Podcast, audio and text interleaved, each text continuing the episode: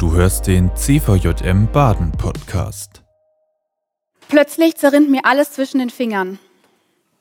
Das Blatt hat sich zum Negativen gewendet und ich weiß nicht mehr, was ich tun soll. Alles, was mir vorher sicher schien, ist plötzlich nicht mehr sicher.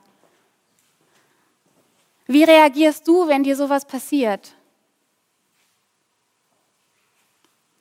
Ich habe verschiedene Strategien, auf solche Dinge zu reagieren. Eine Strategie ist zum Beispiel, dass ich hektisch panisch werde und denke, oh nein, ich muss jetzt noch schnell irgendwie versuchen, das festzuhalten, was mir gerade zerrinnt. Oder ich muss jetzt noch schnell irgendwelche Notfallpläne schmieden und Lösungen suchen. Oder ich verfalle in eine Starre und denke, Mist, was soll ich tun? Ich weiß nicht, was ich tun soll. Und bin wie gelähmt. Oder ich zerfließe in Selbstmitleid und denke, oh, ich weiß nicht, was ich tun soll, ich bin so arm dran, so ein Mist, warum? Wie reagierst du, wenn dir solche Sachen passieren und wenn die Sicherheiten, die vorher da waren, plötzlich nicht mehr da sind? Und in der Bibel gibt es eine Geschichte von einem König, der König Josaphat, und der hat genau so was erlebt. König Josaphat, dem ging es eigentlich super gut. Der hatte gutes Ansehen, auch in fremden Völkern. Er hat Geschenke bekommen von den Leuten, hat sein Königreich festigen können und er hat auf Gott gehört. Er hat nach Gott gefragt. Alles schien total gut zu sein. Und dann kam plötzlich der Tag, an dem drei feindliche Völker vor der Tür dieses Königreiches standen. Und diese Völker, die wollten das ganze Volk Israel einfach platt machen. Und Josaphat, der hat sich erschrocken. In der Bibel steht, Josaphat erschrak sehr. Logisch, warum? Weil er gemerkt hat, Mist, das ist ein Kontrollverlust. Diese Situation ist plötzlich, das zerrinnt mir alles die Sicherheit zwischen den Fingern, die ich hatte. Gegen diese Übermacht können wir nichts ausrichten. Drei gegen eins, das ist unfair. Und das Interessante finde ich, Josaphat erschreckt sich, er hat Angst, logische Konsequenz, weil er nicht weiß, was er tun soll. Aber in der Bibel steht, er, also noch, was er weitermacht. Und er erschreckt nicht einfach nur, sondern er erschreckt und dann richtete er sein Angesicht darauf, den Herrn zu suchen. Josaphat hat sofort gewusst, wo er mit dieser Angst und mit diesem Kontrollverlust hingehen muss. Und er hat sein Angesicht darauf gerichtet, den Herrn zu suchen.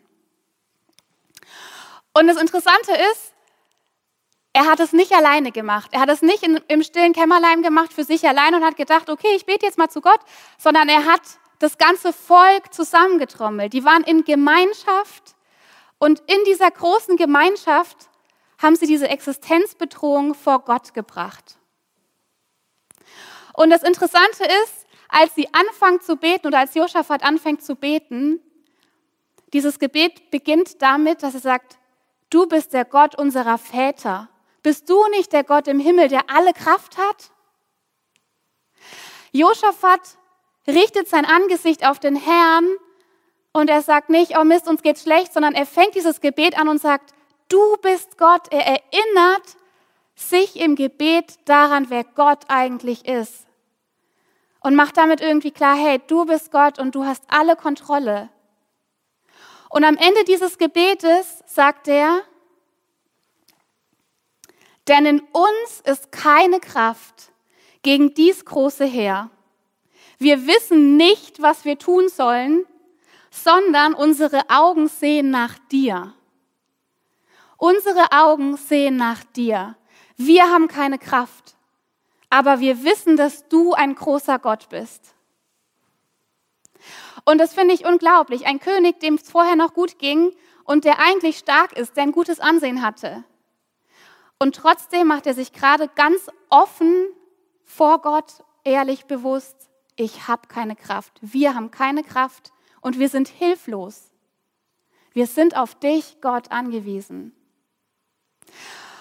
Und diese Geschichte, also ihr müsst die nachher auf jeden Fall zu Hause lesen, ähm, weil ich kann dir jetzt in dieser ganzen Bandbreite nicht erzählen, was passiert. Die ist unglaublich. Dieses ganze Volk wartet also vor Gott. Sie stehen vor Gott, richten ihre Augen auf den Herrn und warten, was passiert. Und eine Person aus diesem Volk, so steht es in der Bibel, wird vom Geist Gottes erfüllt und fängt an, einen Zuspruch zu, also für das Volk zu sprechen. Und er sagt, fürchtet euch nicht. Morgen zieht hinab diesen Völkern entgegen. Aber nicht ihr müsst kämpfen oder irgendwas tun. Und er sagt, tretet nur hin, steht und seht. Tretet hin, steht und seht die Hilfe des Herrn. Fürchtet euch nicht und verzagt nicht, gebt nicht auf. Die Antwort Gottes kommt an dieser Stelle ziemlich direkt, oder beziehungsweise ich weiß nicht, wie lange das Volk gewartet hat. Und es ist irgendwie ein krasser Zuspruch, weil Gott sagt, geht eurer Angst entgegen und gleichzeitig sagt er, aber guckt einfach, was ich machen werde. Er sagt nicht, was er macht. Gott sagt nicht, ich werde das und das und das tun und ihr könnt euch ruhig zurücklehnen, sondern er sagt, geht los, aber habt keine Angst, weil ich bin mit euch und ich kümmere mich um die Sache. Und das Volk reagiert wiederum darauf. Und das finde ich so krass. Die Situation, ja, die ist immer noch unverändert. Also die drei Völker stehen immer noch vor der Haustür und wollen hier irgendwie einmarschieren. Und das Volk hat nur die Zusage Gottes. Das ist alles, was sie haben. Und sie antworten aber, indem sie anfangen, Gott zu loben. Und das finde ich krass. Es ist noch nichts passiert, aber das Volk fängt an, vor Gott auf die Knie zu gehen, ihm Lieder zu singen, ihm zu danken und ihn zu loben. Und loben, das bedeutet, dieses Volk, die Leute entscheiden sich dafür, zu glauben, dass das, was Gott gesagt hat, dass das wahr ist. Sie vertrauen, sie schießen, sie, im Prinzip haben sie einen Vertrauensvorschuss Gott gegeben und sagen, ja, wir glauben daran, dass das, was du uns gesagt hast, dass das stimmt. Und sie glauben, dass Gott der Handelnde ist und dass er diese Situation eben unter Kontrolle hat, obwohl sie immer noch bedrohlich ist. Und das finde ich unglaublich faszinierend. Und am nächsten Tag zieht dieses Volk diesen fremden Völkern entgegen und sie machen das nicht mit Schwertern, sondern sie stellen Sänger an die Spitze ja, also das, stehen, das ist ein riesiger Zug von Menschen und die Sänger stehen ganz vorne und so gehen sie los, indem sie Gott loben und ehren. Und das ist unglaublich. Und die Geschichte hat tatsächlich ein Happy End. Lest es nachher nach. Es geht gut aus. Die Geschichte ist nicht so eins zu eins übertragbar. Wir können nicht jetzt sagen, okay, das war so und also müssen wir genau so und so und so handeln, denn die Frage ist ja trotzdem ja gut, aber Gott redet oft nicht so direkt und unmittelbar. Und oft, oft verstehe ich nicht, was Gott jetzt will und ich flehe ihm alle meine Angst, aber ich weiß nicht, was morgen kommt. Ich erschrecke mich und ich merke, ich habe keine Kraft und die Situation ist immer noch außer Kontrolle. Wo ist denn Gott? Ich habe vor einer Weile mich mit einem Familienvater unterhalten. Und dieser Vater ist mit seiner Familie im Mittelmeer auf einem Schlauchboot gewesen. Und der Motor von diesem Boot ist irgendwann kaputt gegangen. Und sie saßen da mit, ich weiß nicht wie vielen Menschen überfüllt in diesem Boot und sie hatten Angst, weil sie nicht wussten, wie geht die Situation aus, wenn wir hier lebend rauskommen. Und mich hat sein Zeugnis so fasziniert, weil er gesagt hat, ich hatte plötzlich eine Ruhe in meinem Herzen und ich wusste, Jesus ist da. Und das ist das, was ich glaube. Auch wenn ich es oft nicht fühle und sich alles verrückt anfühlt, dann weiß ich, und ich, ich habe es auch schon oft in meinem Leben erlebt, dann weiß ich, Gott ist da, denn er ist doch selbst als Mensch auf dieser Welt gewesen. Und an Ostern feiern wir das. Er ist gestorben und er ist auferstanden. Und für mich liegt darin eine Hoffnung, die mir zeigt, hey, Gott ist viel größer und er sieht viel mehr als das, was ich sehe. Und ich habe eine Hoffnung, die über das Leben in dieser Welt hinausgeht und über meinen begrenzten Verstand.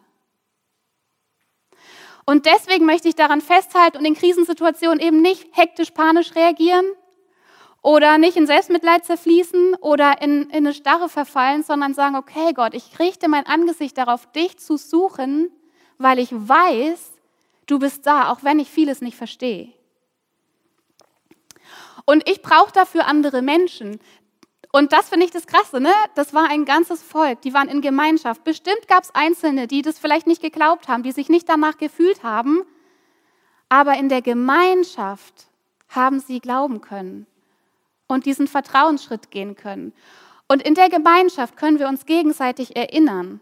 Und klar ist es jetzt gerade in dieser Zeit irgendwie eine andere Gemeinschaft als sonst, weil wir vielleicht mehr telefonieren müssen oder uns nur über Zoom treffen können oder Skype oder was auch immer für Medien. Aber es gibt die Möglichkeit, diese Gemeinschaft zu leben. Und ich ermutige dich dazu,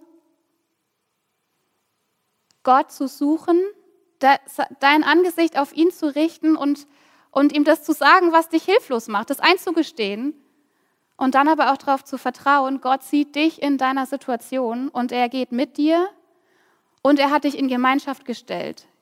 Und gemeinsam teilt das miteinander, was euch so schwer auf der Seele liegt und richtet euch gemeinsam darauf aus, Gott zu loben in all dem, was uns Sorgen und Angst macht und was unsere Existenz bedroht. Denn Gott sieht mehr und Gott ist unsere Hoffnung. Gott ist meine Hoffnung. Jesus ist meine Hoffnung. Wie reagierst du in solchen Situationen? Und ich wünsche dir, dass du so reagierst, dass ihr euch gemeinsam ermutigt und dass ihr euch klar macht, Gott weiß mehr als mein erschreckter Verstand und als meine Sorgen. Amen. Das war die aktuelle Folge des CVJM Baden Podcast. Wenn dich etwas angesprochen hat, du motiviert oder inspiriert wurdest, dann komm doch gerne darüber mit deinen Freunden ins Gespräch. Falls du Fragen, Anregungen oder Themenwünsche hast, schreib uns eine Mail an info@cvjmbaden.de. Erfahre mehr über den CVJM Baden und besuche uns auf Instagram unter cvjm.baden oder im Web auf cvjmbaden.de. Gerne kannst du den Podcast teilen. Wir wünschen dir eine gesegnete Woche. Bis zum nächsten Mal.